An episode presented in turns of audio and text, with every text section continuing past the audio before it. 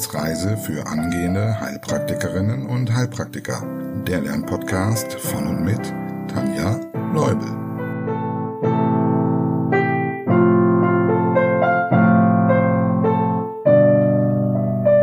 Hallo und herzlich willkommen zu Folge Nummer 21 unserer Wissensreise. Leider schnarcht mein Hund gerade und ich äh, bring's nicht übers Herz, ihn aus dem Zimmer zu schmeißen. Ich hoffe, es ist nicht so schlimm für dich.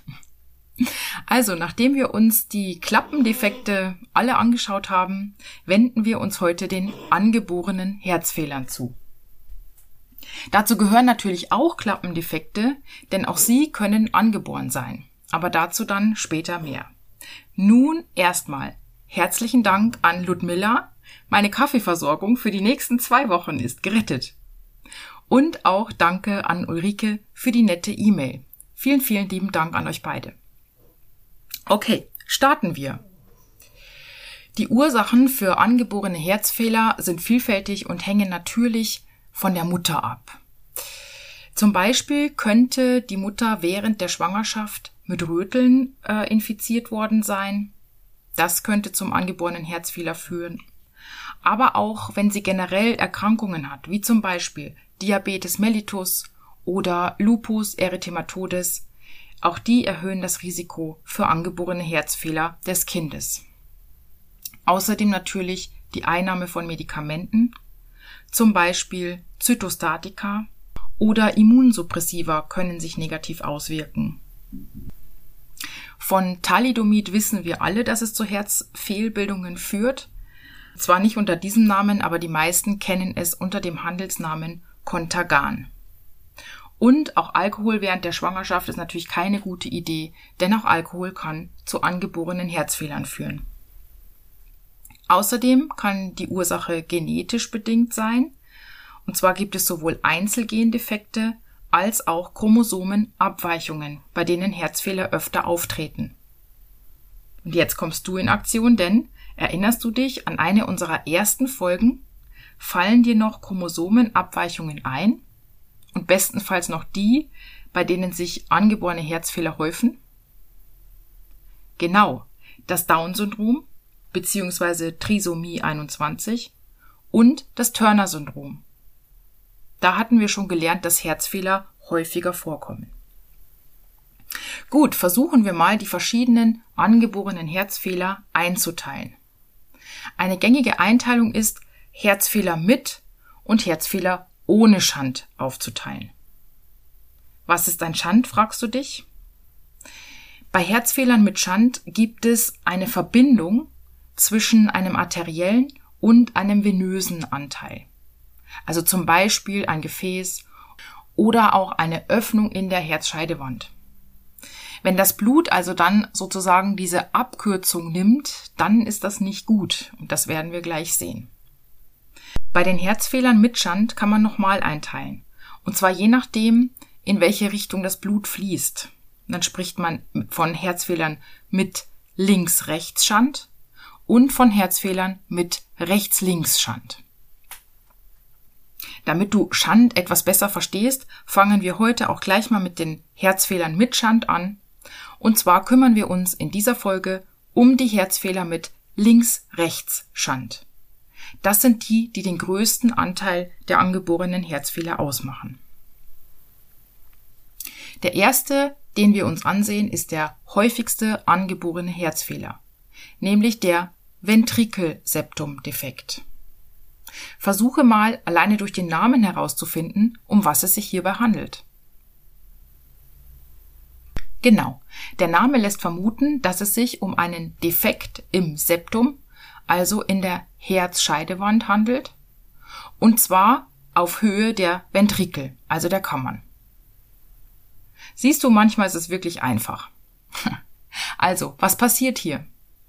Wir gehen wieder nach unserem Schema bei Erkrankungen vor und beginnen mit einer Definition. Ein Ventrikelseptumdefekt ist ein angeborener Herzfehler, bei dem die Herzscheidewand nicht komplett geschlossen ist. Pathophysiologie Die gehen wir jetzt etwas genauer durch, aber keine Sorge, du kannst sie dann später auf andere Erkrankungen übertragen. Laienhaft ausgedrückt haben wir hier ein Loch in der Herzscheidewand. Professionell nennen wir dieses Loch Schand, weil das Blut ja hier eine Abkürzung nehmen kann. Nun, in welche Richtung nimmt es diese Abkürzung? Denk mal nach, ob du vielleicht durch dein bisheriges Wissen schon eine Vermutung anstellen kannst. Wir wissen, dass in der linken Kammer ein viel höherer Druck vorliegt als in der rechten. Folglich wird Blut von der linken in die rechte Kammer strömen. Und ist das gut oder schlecht? Naja, in der linken Kammer befindet sich sauerstoffreiches Blut, das eigentlich in der Systole in den Körperkreislauf ausgeworfen wird. Und nun fließt ein Teil davon zurück in die rechte Kammer. Es vermischt sich dort mit dem sauerstoffarmen Blut und wird dann mit zur Lunge transportiert. Es kommt also zu einer erhöhten Lungendurchblutung. Und dadurch kommt in der Diastole mehr sauerstoffreiches Blut in die linke Kammer. Was passiert also? Sie hypertrophiert aufgrund der erhöhten Volumenbelastung. Außerdem führt der vermehrte Durchfluss durch die Lunge dazu, dass die kleinen Lungengefäße sich umbauen, und zwar bindegewebig umbauen. So kommt es dann zum Druck, also zur pulmonalen Hypertonie in der Lunge. Und was resultiert daraus fürs Herz? Genau, eine Druckbelastung für die rechte Kammer, denn sie muss er jetzt gegen den erhöhten Widerstand anpumpen. Jetzt gibt's hier noch so einen Fachbegriff, den wir uns wahrscheinlich merken müssen, nämlich unbehandelt führt das Ganze zur sogenannten Eisenmenger-Reaktion. Es bedeutet, dieser Druck in der Lunge, also der Pulmon, die pulmonale Hypertonie, wird irreversibel. Man kann das Ganze nicht mehr umdrehen. Und durch diesen Druck übersteigt der Druck in der rechten Kammer irgendwann den Druck in der linken Kammer. Das heißt, jetzt passiert es, dass das sauerstoffarme Blut aus der rechten Kammer in die linke Kammer fließt. Man nennt das dann auch Schandumkehr. Denn vorher hatten wir einen Links-Rechts-Schand, also von links nach rechts, und jetzt haben wir einen Rechts-Links-Schand. Das sauerstoffarme Blut wird dann in den Körperkreislauf ausgeworfen und naja, sauerstoffarmes Blut ist jetzt nicht so gut, weil eigentlich wollen unsere Zellen Sauerstoff. Das heißt, es kommt zur Zyanose. Schauen wir uns die Symptome im Einzelnen an. Kleinere Defekte bleiben meist asymptomatisch. Das ist übrigens bei allen folgenden Herzfehlern so, die irgendwie mit einer Öffnung zu tun haben.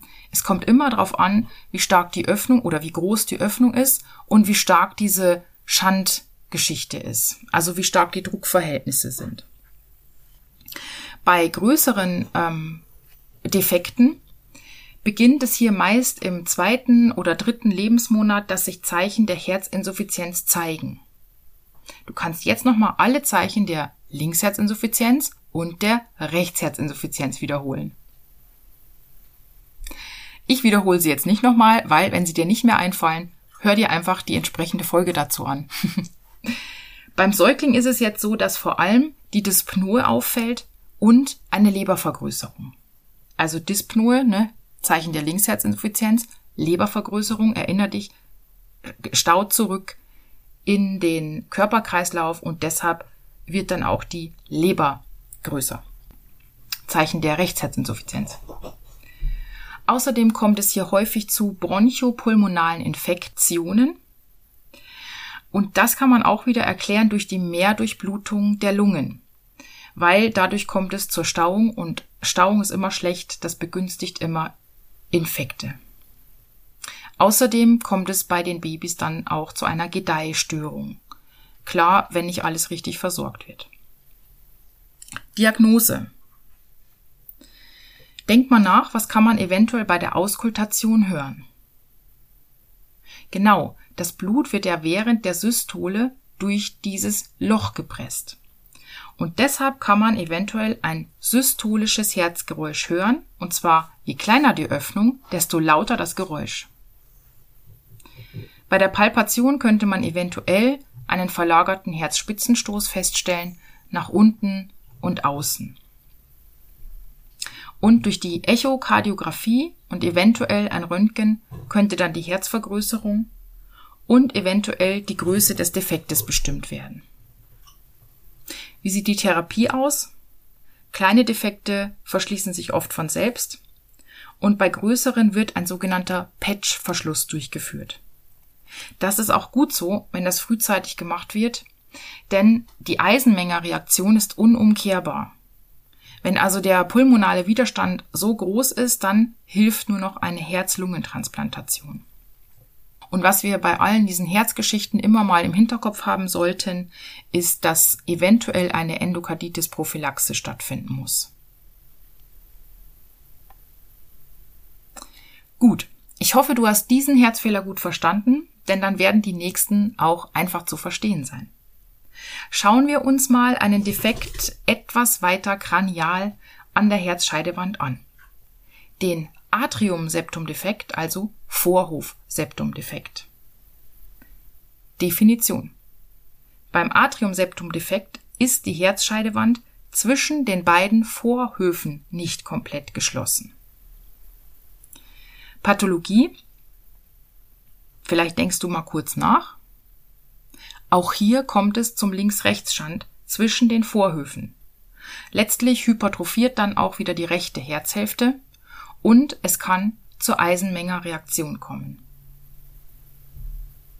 Je nachdem, wie groß dieser Defekt ist, kann man Symptome oft auch erst im Erwachsenenalter feststellen. Also das bleibt lange Zeit asymptomatisch. Und wenn es sich dann zeigt, kann es zum Beispiel zu Herzrhythmusstörungen kommen, und hier ein kleiner Hinweis, wenn du weißt, wo der Sinusknoten und wo der AV-Knoten sitzen, dann ist das auch irgendwie logisch, dass es hier zu Herzrhythmusstörungen kommen kann. Und wenn du es nicht weißt, keine Sorge, zu den Herzrhythmusstörungen kommen wir noch in einer der nächsten Folgen. Außerdem zeigen sich Zeichen der Herzinsuffizienz sowie auch hier wieder häufige bronchopulmonale Infekte. Und jetzt machen wir mal einen kleinen Schwenk das ist jetzt für dieses Thema vielleicht ähm, gar nicht so wichtig, aber fürs Verständnis und falls es doch mal auftaucht und man hat es einmal gehört, glaube ich, kommt man wieder drauf. Also, falls du fortgeschritten bist, was ist die Komplikation einer tiefen Beinvenenthrombose? Ein Embolus könnte über immer größere Venen, das heißt also der schwimmt über die Beinvenen, über die untere Hohlvene, über den rechten Vorhof, über die rechte Kammer. Und so könnte er in die Lunge gelangen. Und dann kommt es hier zur Lungenembolie. Was könnte jetzt aber passieren, wenn ein solcher Vorhof-Septumdefekt vorliegt? Im Normalfall genau dasselbe, weil wir haben ja einen Links-Rechts-Schand. Wenn also der Embolus in der rechten im rechten Vorhof ankommt, würde er ja normalerweise nicht nach links gehen, weil von links nach rechts der Druck ja läuft. Es gibt aber Ausnahmezustände und so auch hier, dass eventuell Blut aus dem rechten Vorhof in den linken gelangt. Und so könnte es zu einer sogenannten paradoxen Embolie führen. Denn dann, ne, falls du noch dich erinnerst, an das, was du vielleicht schon mal gelernt hast ohne diesen Podcast. ähm, wenn wir einen Embolus in der linken Kammer haben, dann gelangt der über die aufsteigende Aorta und schwimmt meistens weiter direkt ins Gehirn. Und so kommt es dann zur Embolie im Gehirn, also zum Schlaganfall. Also so viel zum Thema paradoxe Embolie. Das war jetzt wie gesagt ein kleiner Ausflug, also lass dich nicht verwirren. Ich wollte es nur mal gesagt haben, dass man es mal gehört hat. Okay, schauen wir uns die Diagnose an. Der Vollständigkeit halber mal kurz zur Auskultation. Es könnte hier zu einem gespaltenen zweiten Herzton kommen. Warum? Durch die hohe Volumenbelastung in der rechten Herzhälfte schließt die Pulmonalklappe etwas später und deshalb ist der Ton dann gespalten. Außerdem, so habe ich mir das zumindest erklärt, haben wir ja auch nach dem Schluss der Klappe mehr Verwirbelungen hinter der Klappe. Das heißt, die geht schlechter auf. Deshalb haben wir eine Art relative Pulmonalklappenstenose und das bedeutet, dass wir ein Systolikum haben. Und beides, sowohl den gespaltenen zweiten Herzton als auch das Systolikum, hört man wo am besten? Genau, Punktum Maximum ist hier zweiter ICR parasternal links, weil wir uns ja an der Pulmonalklappe befinden. Und apparativ ist die Echokardiographie hier bedeutsam, eventuell auch ein EKG und Röntgen. Und die Therapie, je nachdem, wie groß die Beschwerden sind, kommt es hier auch wieder eventuell zum Verschluss des Defektes. Okay. Neben diesen beiden Schanz- bzw. nicht richtig geschlossenen Strukturen gibt es physiologische Öffnungen, die eigentlich nach der Geburt geschlossen werden. Das hängt mit der vorgeburtlichen Versorgung des Kindes zusammen. Und falls dir das zu weit geht, überspring mal die nächsten zwei Minuten. Ich für mich brauchte das unbedingt für mein Verständnis. Also ich bin immer wieder darüber gestolpert und habe immer wieder gefragt, warum ist das so und konnte es mir einfach deshalb nicht merken. Und deshalb, falls du es brauchst, überlegen wir mal zusammen. Woher bekommt der Fötus denn zum Beispiel seinen Sauerstoff? Von der Mutter über die Nabelschnur. Das bedeutet, der Lungenkreislauf des Kindes wird hier noch nicht benötigt. Und zwei Vorrichtungen sorgen dafür, dass die Lunge nur sehr wenig Blut erhält, vorgeburtlich. Nämlich das, das sie zur Versorgung des Gewebes und für die Ausbildung der Gefäße braucht. Zum einen fließt ein Großteil des Blutes aus dem rechten Vorhof über das sogenannte Foramen ovale direkt in den linken Vorhof. Es gibt also hier eine physiologische Öffnung, das Foramen ovale.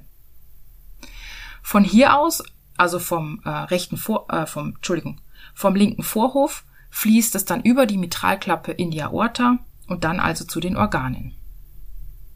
Außerdem gibt es noch den Ductus potali oder Ductus arteriosus potali.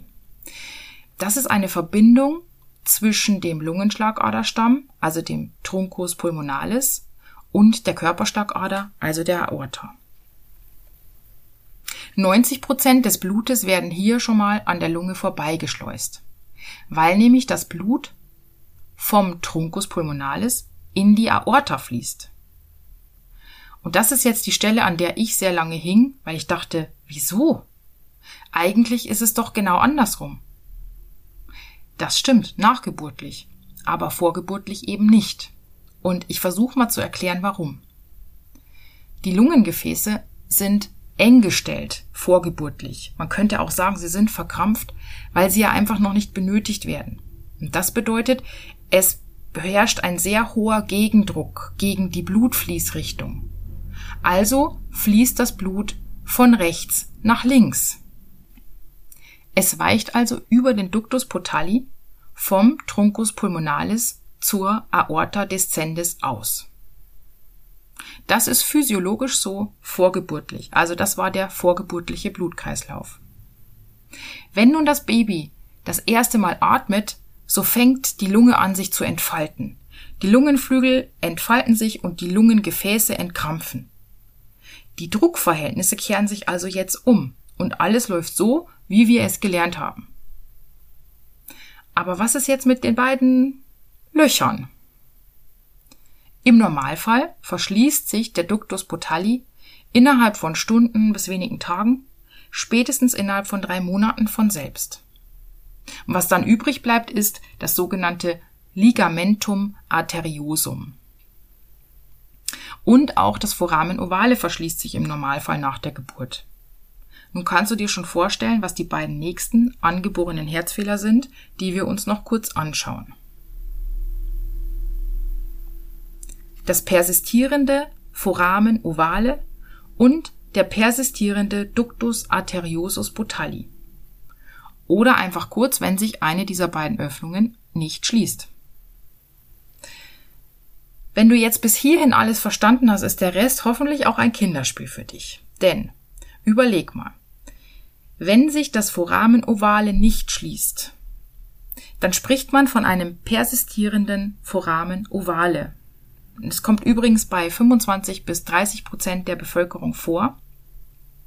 was also schon zeigt, dass es in der Regel asymptomatisch verläuft. Und zwar, weil nur ein leichter Links-Rechts-Schand besteht. Denn, womit könntest du es jetzt vergleichen? Genau, es ist ja eine Form eines Vorhofseptumdefektes, also wie wir vorhin besprochen haben. Wenn sich der Ductus potali innerhalb von drei Monaten nach der Geburt nicht geschlossen hat, spricht man von einem Ductus arteriosus persistens oder eben vom persistierenden Ductus arteriosus potali. Nun ist es ja anders als vorgeburtlich, das heißt, die Druckverhältnisse sind wie beim Erwachsenen und das Blut fließt jetzt über diesen offenen Ductus potali von der Aorta zurück in den Truncus pulmonalis. Und vielleicht sollte man dazu sagen nochmal, das ist also eine Verbindung von der Aorta descendens, also von der absteigenden Aorta zum Truncus pulmonalis. Ich glaube, das ist wichtig fürs Verständnis, wenn man gleich nochmal über die ähm, Diagnose nachdenkt. Genau, und vom Truncus pulmonalis fließt dann dieses sauerstoffreiche Blut wieder in die Lunge. Es ist also schon Sauerstoff angereichert und kommt nochmal zur Lunge. Das heißt, wir haben eine ähnliche Symptomatik wie beim Kammerseptumdefekt. Beim stärkeren Links-Rechts-Schand zeigen sich dann also Symptome der Herzinsuffizienz, zunächst vor allem der Linksherzinsuffizienz, also Belastungsdyspnoe und Zyanose, Entwicklungsstörungen.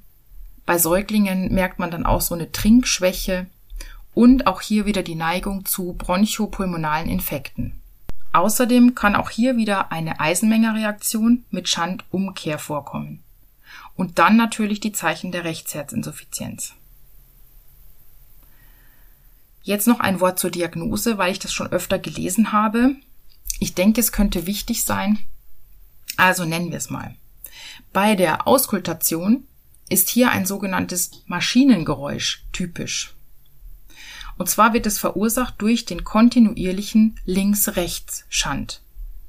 Das heißt, sowohl während der Systole als auch während der Diastole fließt Blut von links nach rechts. Und das meinte ich jetzt vorhin mit dem Verständnis. Ich habe mir das so erklärt. In der Systole ist es ja klar, da haben wir ja den Druck erhöht und während der Diastole ist das vermutlich aufgrund der Windkesselfunktion der Aorta weil wir ja die Verbindung in der Aorta Deszendenz haben. Und da vorher schon die Windkesselfunktion einsetzt, würde auch während der Diastole immer wieder Blut von links nach rechts fließen. deshalb handelt es sich hier um ein systolisch-diastolisches Herzgeräusch. Und wo hören wir das wieder am besten? Auch wieder über dem zweiten ICR parasternal links.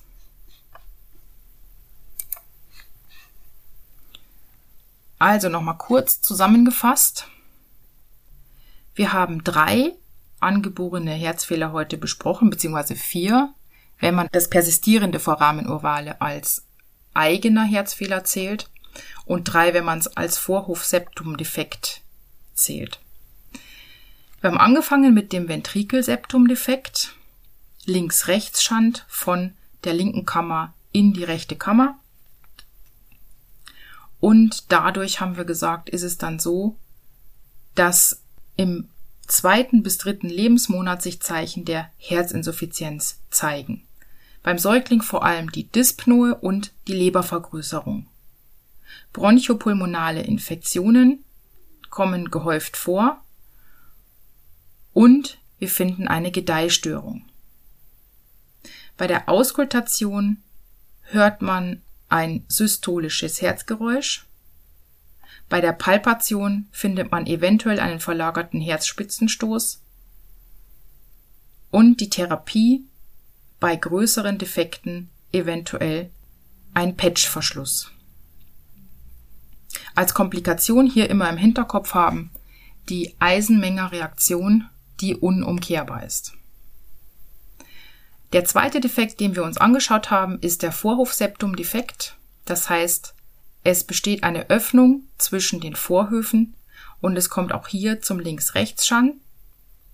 Bei größeren Defekten kann es zu Herzrhythmusstörungen kommen und es zeigen sich Zeichen der Herzinsuffizienz sowie häufige bronchopulmonale Infekte.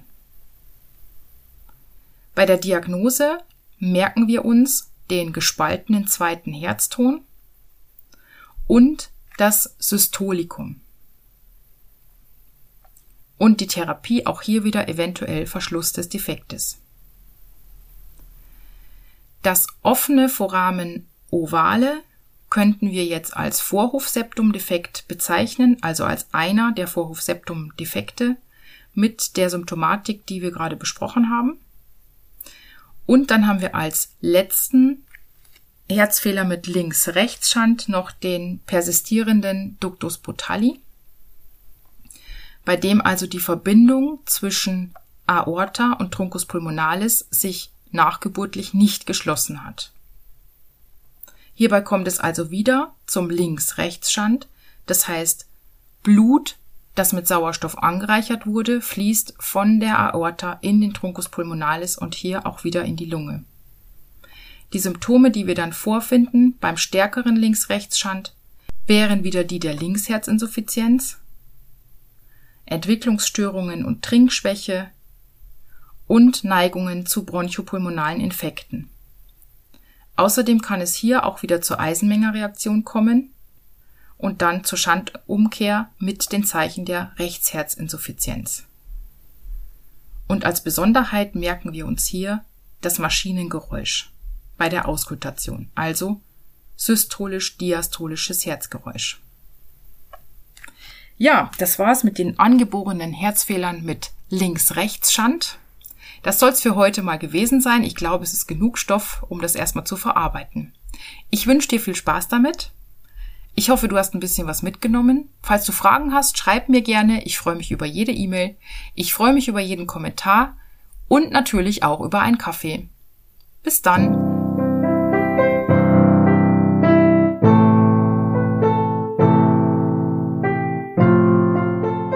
Das war eine Etappe auf der Wissensreise für angehende Heilpraktikerinnen und Heilpraktiker. Der Lernpodcast von und mit Tanja Leubel.